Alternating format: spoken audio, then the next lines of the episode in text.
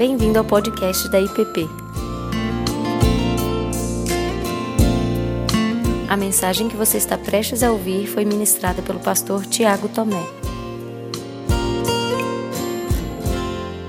Evangelho segundo João, capítulo 20.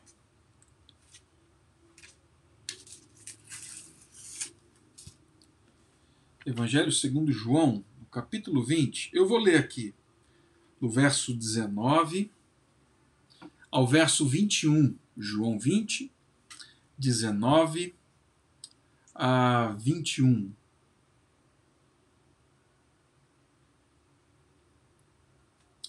Diz assim: Ao cair da tarde daquele dia, primeiro dia da semana, trancadas as portas da casa onde estavam os discípulos, com medo dos judeus, veio Jesus, pôs-se no meio e disse-lhes: Paz seja convosco. E dizendo isto, lhes mostrou as mãos e o lado. Alegraram-se, portanto, os discípulos ao verem o Senhor. Disse-lhes, pois, Jesus, outra vez: Paz seja convosco. Assim como o Pai me enviou, eu também vos envio. Pai Santo, ouve as orações e recebe também como culto o meditar do nosso coração. Por meio de Cristo Jesus, oramos. Amém. Grande parte das nossas aflições, grande parte das nossas batalhas, das batalhas que travamos no campo da espiritualidade, da fé, elas acontecem dentro do coração, elas acontecem no, no ordinário da vida. Elas acontecem quando nós vamos dormir, quando acordamos, elas acontecem no dia a dia da nossa vivência, quando nós sentimos a pressão, a pressão externa sobre nós. Podem ser muitas, mas hoje essas, essas pressões elas se manifestam na quarentena, no isolamento social, no Covid-19. Essas pressões elas se manifestam no aprisionamento, na sensação do aprisionamento, das notícias de morte, das notícias que todo o sistema está entrando em colapso, do desemprego, das mudanças abruptas e repentinas da vida. As nossas batalhas, as nossas guerras da espiritualidade da fé acontecem no campo comum e essas coisas vão tomando o nosso dia a dia. E eu creio que não são poucos que, assim como eu, desde que nós iniciamos e, e fomos colocados, jogados para esse cenário em que estamos vivendo da pandemia, eu creio que muitos de vocês, assim como eu, talvez foram dormir mais tarde, acordaram mais cedo ou acordaram na madrugada com perguntas, afirmações, questionamentos, e tudo isso mexendo com uma única realidade dentro do nosso coração, com aquilo que nós almejamos, com aquilo que nós conhecemos, com aquilo que o nosso mundo chama de paz. Paz. Tudo isso tem mexido com a nossa paz. E quando eu digo paz, Primeiramente, eu estou falando do sentimento mais amplo, do sentimento mais comum, conhecido. Eu estou falando da paz como sinônimo de tranquilidade, de controle interno das emoções, de harmonia dos sentimentos. Eu estou falando da paz como a ausência de grandes perigos, grandes guerras, grandes aflições que colocam em risco o bem-estar comum mas também colocam em risco a saúde, a vida daqueles que eu conheço, daqueles que são próximos, daqueles que estão na minha casa, daqueles que são meus. Eu não acredito que nós, antes da pandemia, vivíamos um tempo de paz.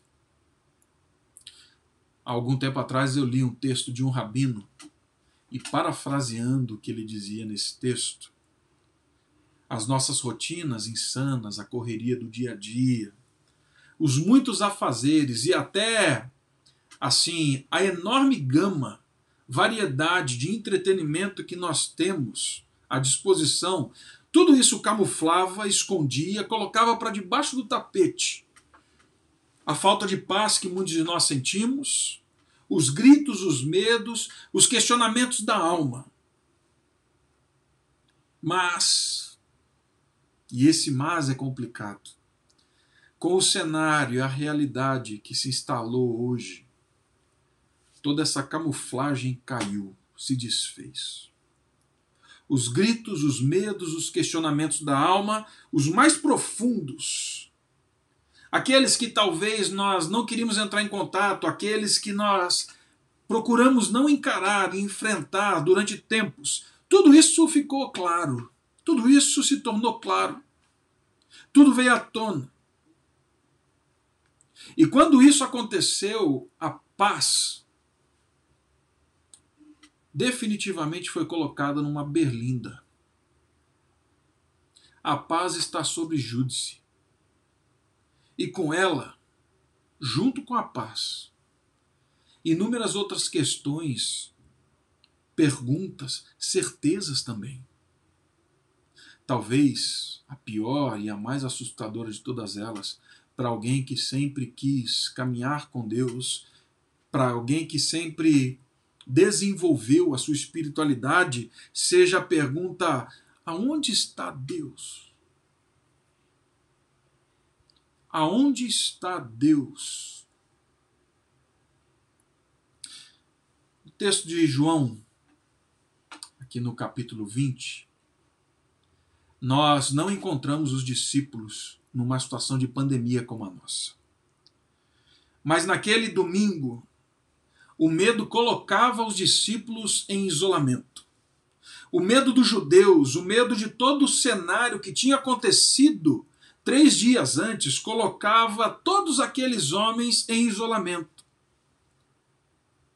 O cenário em volta, como vimos na semana passada, empurrou alguns deles não só para o medo, não só para a ausência de paz, como também para a descrença da alma.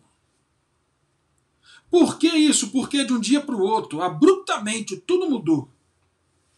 Com a morte de Jesus foi assassinada a esperança, foi assassinada a segurança, foram assassinadas as certezas.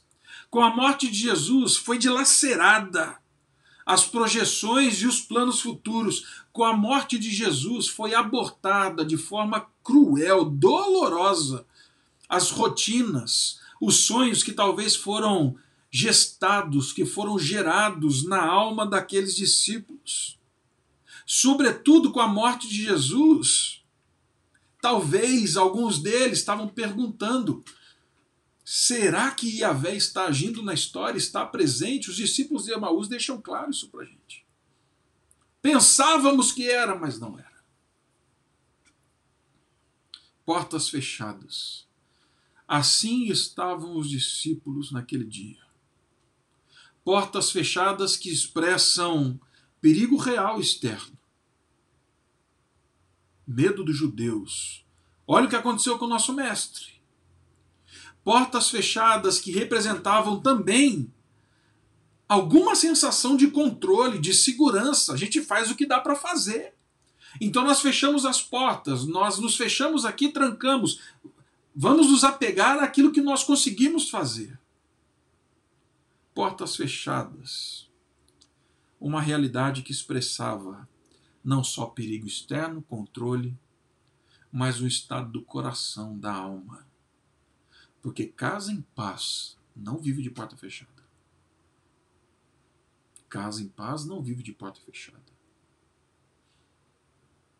Esse era o caso deles: medo, falta de paz.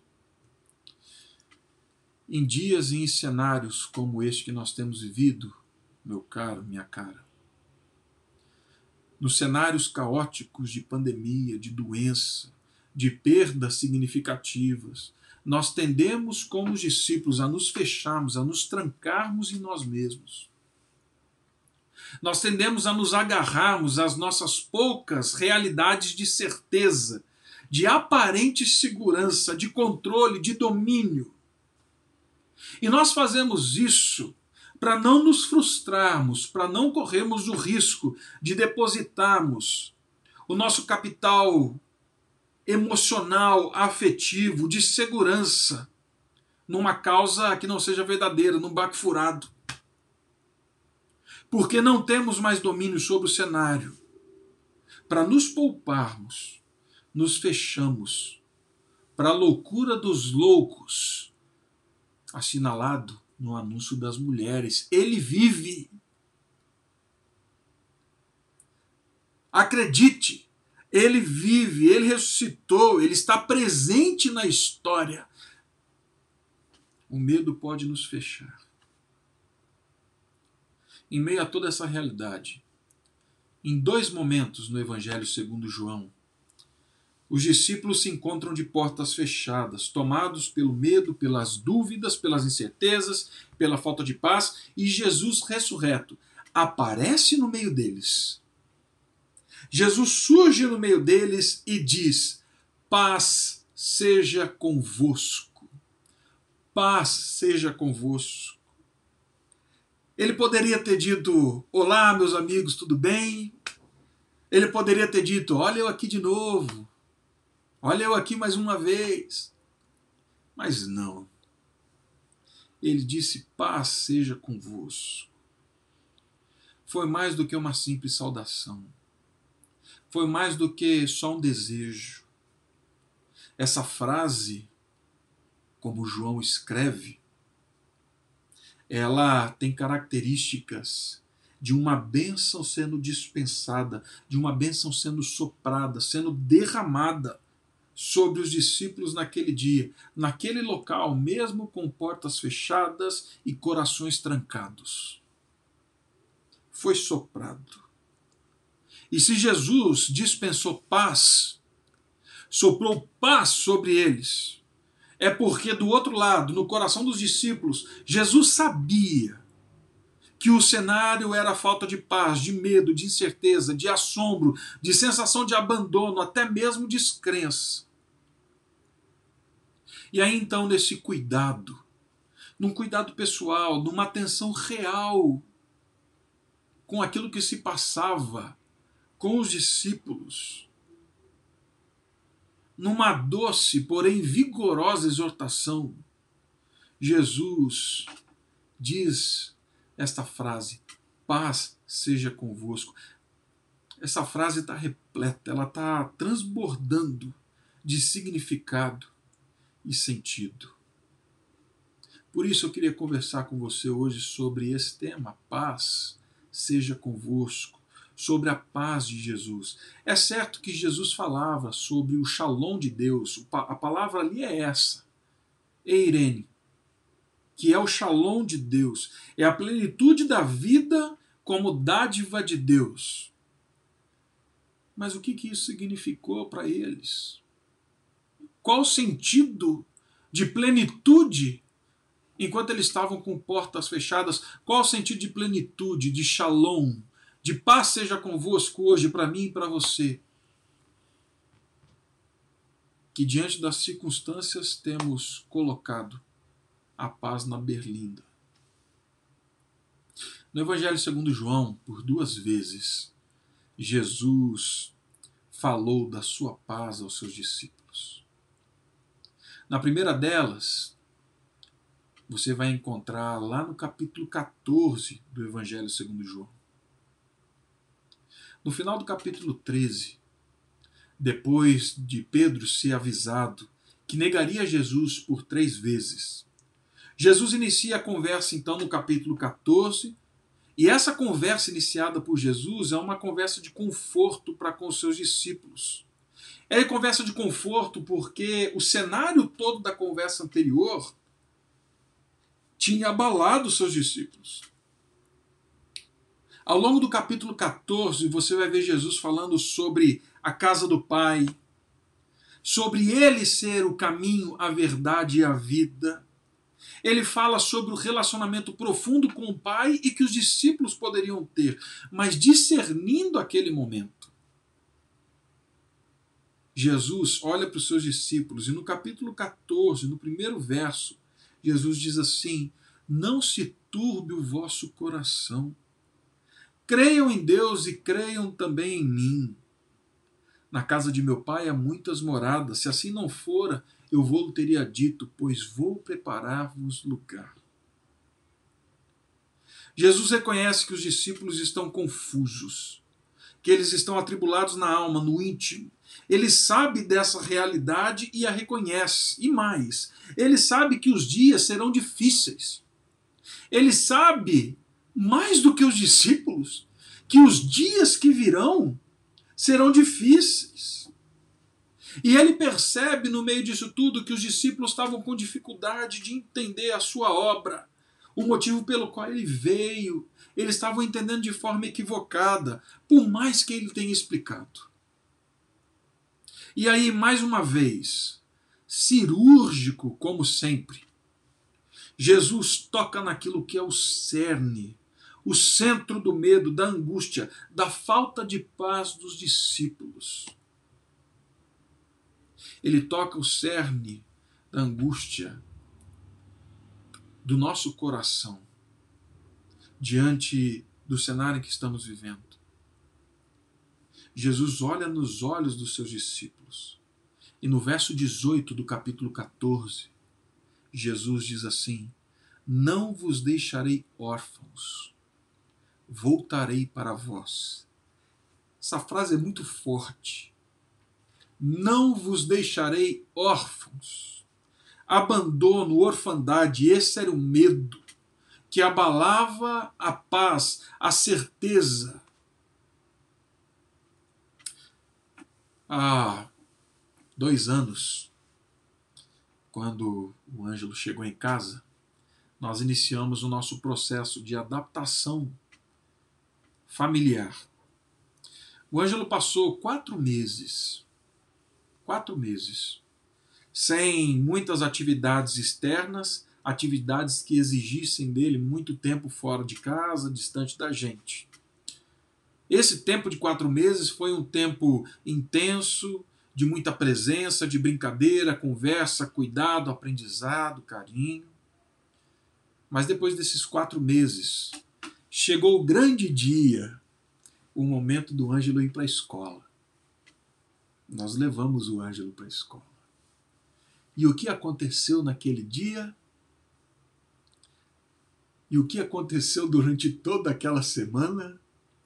O Ângelo chorou ele chorava, ele se agarrava na gente e a gente ia se desgrudando devagarzinho dele assim, até deixá-lo com o colo da professora.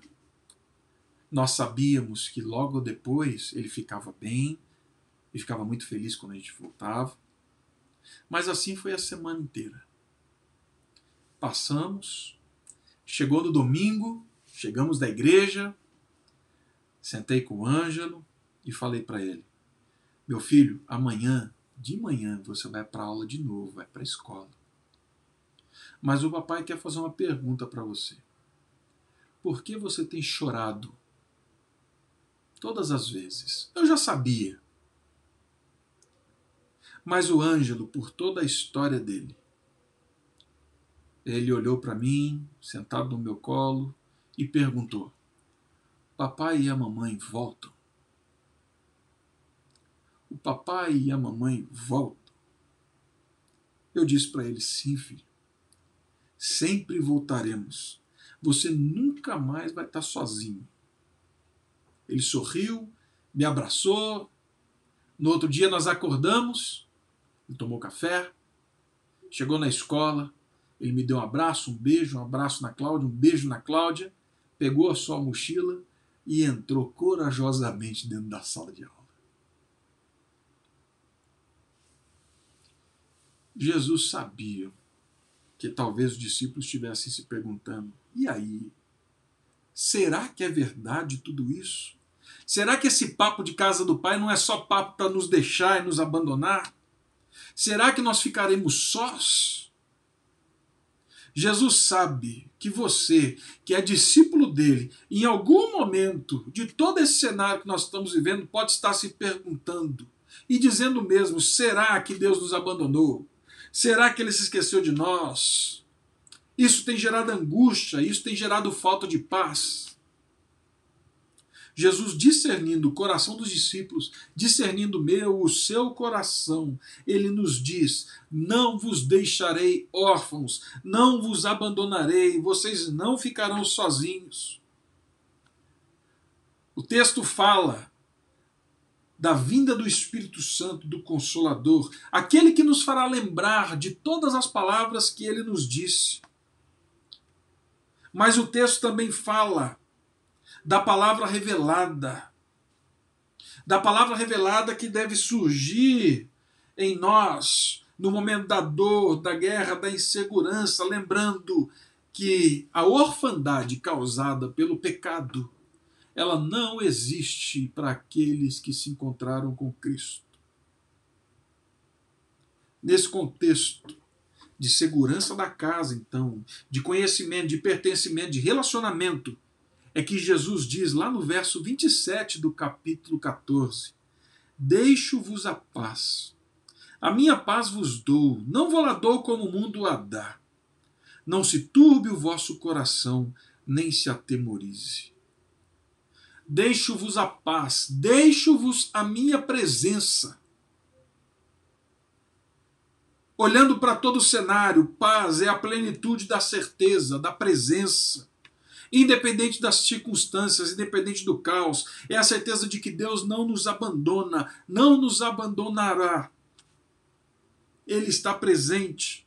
Paz é a certeza da presença do Consolador, que com poder nos faz lembrar todas as palavras do nosso Senhor Jesus. Paz é a garantia de que no fim da rua, como canta o nosso amigo Fábio, no fim da rua existe um lar.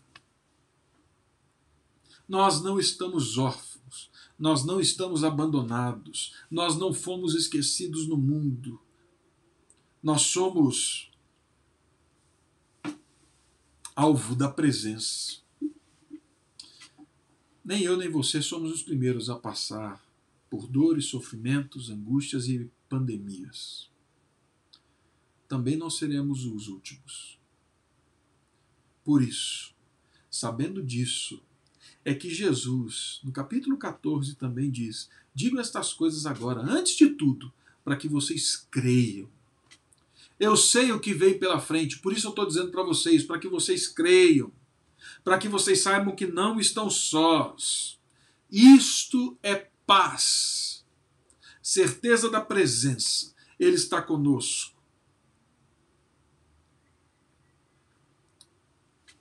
No outro cenário em que Jesus fala sobre paz é lá em João, no capítulo 16. Novamente, Jesus fala do consolo e do consolador. Mas agora, ele dá uma ênfase grande na presença do consolo, do consolador, de estar conosco no meio das aflições, no meio das tribulações que os discípulos passariam. E assim como no capítulo 14 ele repete a mesma frase: Eu digo isso agora para vocês, para que quando chegar a hora vocês se recordem do que eu disse no verso 4.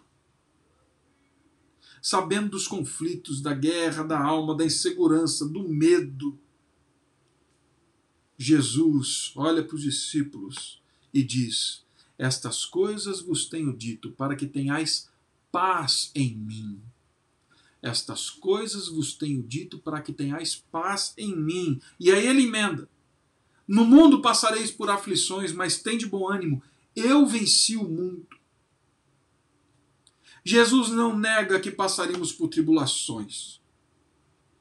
O conceito estoico de paz fala disso, da abstração da realidade, de uma ausência de tribulação no mundo, na humanidade mas isso não é o que Jesus está falando. Jesus sabe da realidade do pecado na história.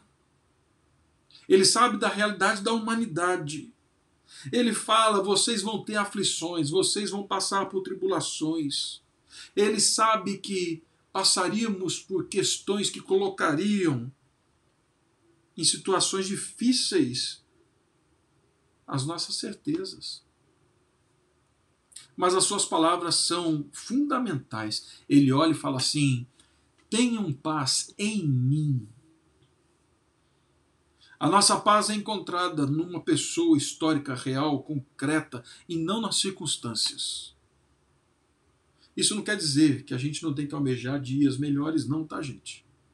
O que eu estou dizendo é que a nossa paz, o shalom de Deus, está nele, está em Cristo, naquilo que ele realizou na cruz e naquilo que Deus fez, trazendo-o da morte na ressurreição, na esperança realizada ali.